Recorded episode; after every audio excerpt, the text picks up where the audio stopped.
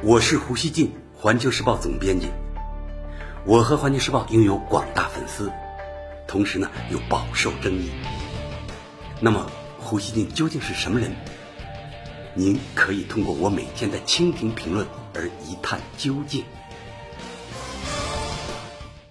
大家好，据约翰霍普金斯大学的统计，截至北京时间二十三日晚上八点，美国新冠肺炎确诊病例已经超过了八十四万例。死亡超过了四点六万人。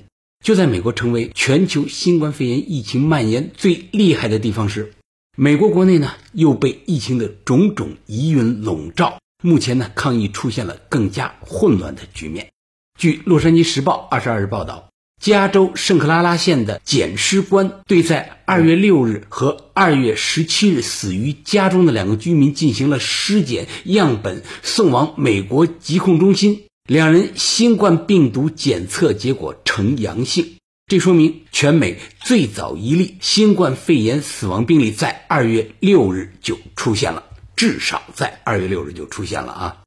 此前，美国疾控中心确认的首例死亡病例时间是二月二十九日，新的发现呢提前了将近一个月，这意味着整个美国疫情爆发时间表将被改写。圣克拉拉县县长二十二日表示，这两个病例没有旅行史，暗示疫情爆发时间很可能在去年十二月。该县一名卫生官员说：“这些死亡病例告诉我们，可能远在我们发现之前，社区传播就已经在很大程度上存在了。”美国彭博新闻社二十三日报道中表示。之前认为新冠病毒很可能是到过中国的旅行者带来的，现在看来很可能美国出现病毒的原因不止如此。而在首例死亡病例时间引发猜疑的同时，美国卫生部顶级疫苗专家的突然降职也受到巨大的关注。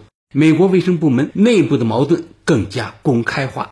据美国有线电视新闻网报道。当地时间二十二日，美国生物医学高级研究与开发局局长布莱特突然被解职，转调到美国国家卫生研究院的一个低级别岗位。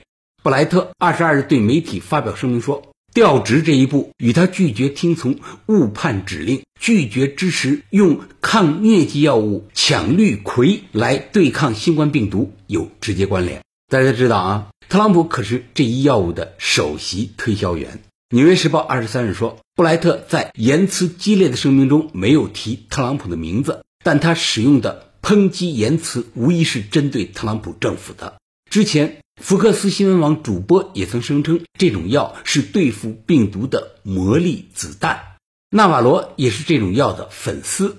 但是，美国政府出资研究的最新结果显示，这种药在新冠肺炎的一般治疗上并无效益。欧洲药品局二十三日也发表声明称，其疗效尚未被证实，而且具有致命的副作用。更耐人寻味的是，卫生部长阿扎尔二十二日通报了布莱特调岗的消息，并告诉副总统彭斯，这是升职。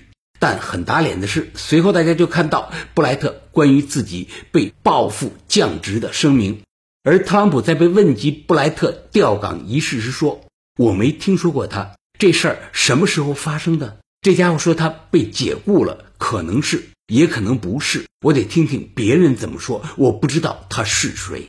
美国政治新闻网二十二日说。顶级疫苗专家布莱特突然出局，让美国卫生部内部呢陷入了分裂。已经被高层内斗撕裂的卫生部，可能已经阻碍了美国政府对疫情的应对。今后的派系斗争还会更多。当然，布莱特的出局不会是结局，因为应对疫情不利，特朗普政府还在不断甩锅。现在有不少媒体分析，下一步的对象很可能是卫生部长阿扎尔。也不知道这个剧本呢会怎么演，特朗普又会如何花式炒人？该不该重启经济，也是近来笼罩着美国的一大块乌云。前两天，特朗普还为了重启经济和大选煽动一些州发起反居家隔离的示威活动，但现在他又有点举棋不定了。二十二日，他对几个由共和党执政的州率先重启经济表示赞赏，但同时呢，又说佐治亚州的复工有点太早了。佐治亚州此前宣布，该州的健身房、理发店等非必要商业活动将在二十四号恢复营业。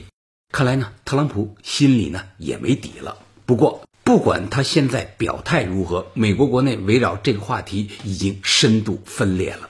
随着美国内部抗议的混乱加剧，往外甩锅这种愿望呢，也变得更加强烈了。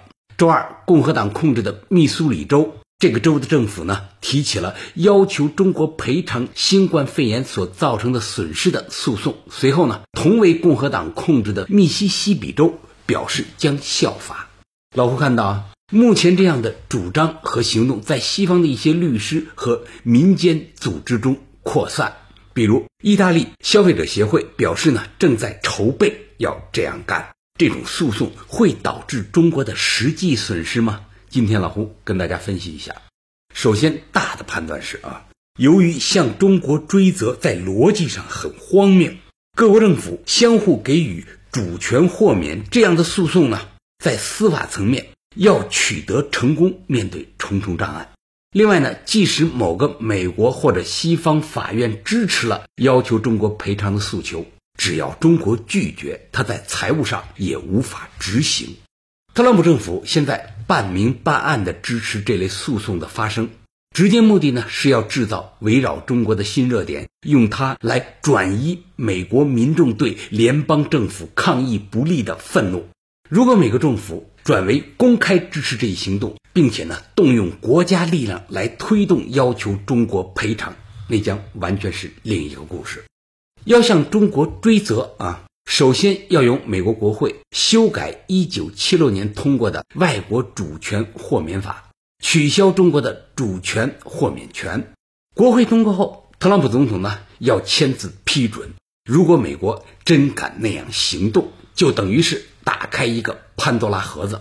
全世界的相互主权豁免体系将坍塌，中国人和任何国家的人也可以在自己国家的法院起诉美国政府。得艾滋病的人可以要求美国政府赔偿，因为疯牛病受了损失的农场可以要求英国政府赔偿等等。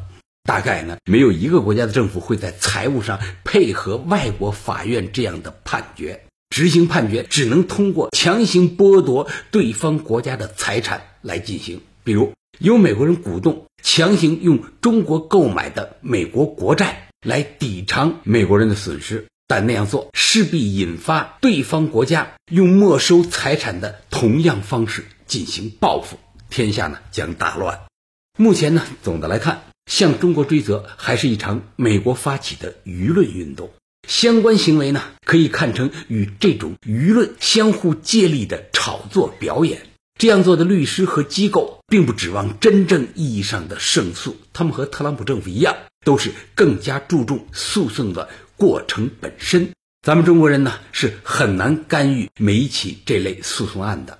但是，咱们维护自己国家的主权利益，中国呢有这样的雄厚能力。我认为，事实上。这也不是中美和中西之间打官司的过程啊，不是我们跟他们真正打官司的过程，而是呢双方调整打交道方式和态度的过程。美国对外政策加速流氓化，我认为是最值得关注的动向。美国明显输了抗议的竞赛，它改变不了比赛本身，于是呢就试图改变赛场的裁判。换一种吹哨的方式，让自己呢反输为赢。他攻击世卫组织，就是要换裁判。什么叫流氓化？就是呢按照规则竞争不利的时候，试图通过使用蛮力打破规则，直接制造有利于自己的结果。美国现在就是在非常典型的这样干。最后啊，老胡想说，中国最重要的是强化自己对付美国流氓化的手段，加快实力建设。保持底线思维，华盛顿散布些反华舆论也就罢了。他们要是在任何方向上动真的，我们必须有能力采取坚决的反制行动，证明中国不是好惹的。感谢收听今天的《胡言不乱语》，咱们下期见。